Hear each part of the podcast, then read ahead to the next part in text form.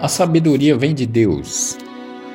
Toda a sabedoria vem do Senhor Deus e está com Ele para sempre. Ela existe antes de todos os séculos. A areia do mar, as gotas da chuva e os dias dos séculos, quem poderá contá-los? A altura do céu, a extensão da terra, a profundeza do abismo, quem pode quem poderá medi-las? Quem pode penetrar a sabedoria divina que precede a tudo? Antes de todas as coisas foi criada a sabedoria.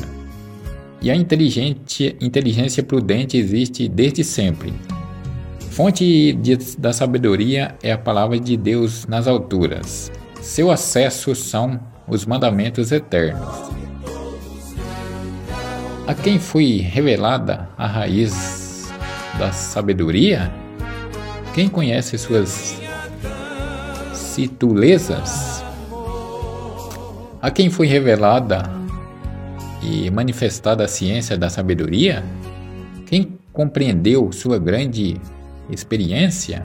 Somente o Altíssimo, Criador onipotente, Rei poderoso e muito temível, aquele que está sentado em trono, o Deus dominador foi ele que, no Espírito Santo, criou a sabedoria.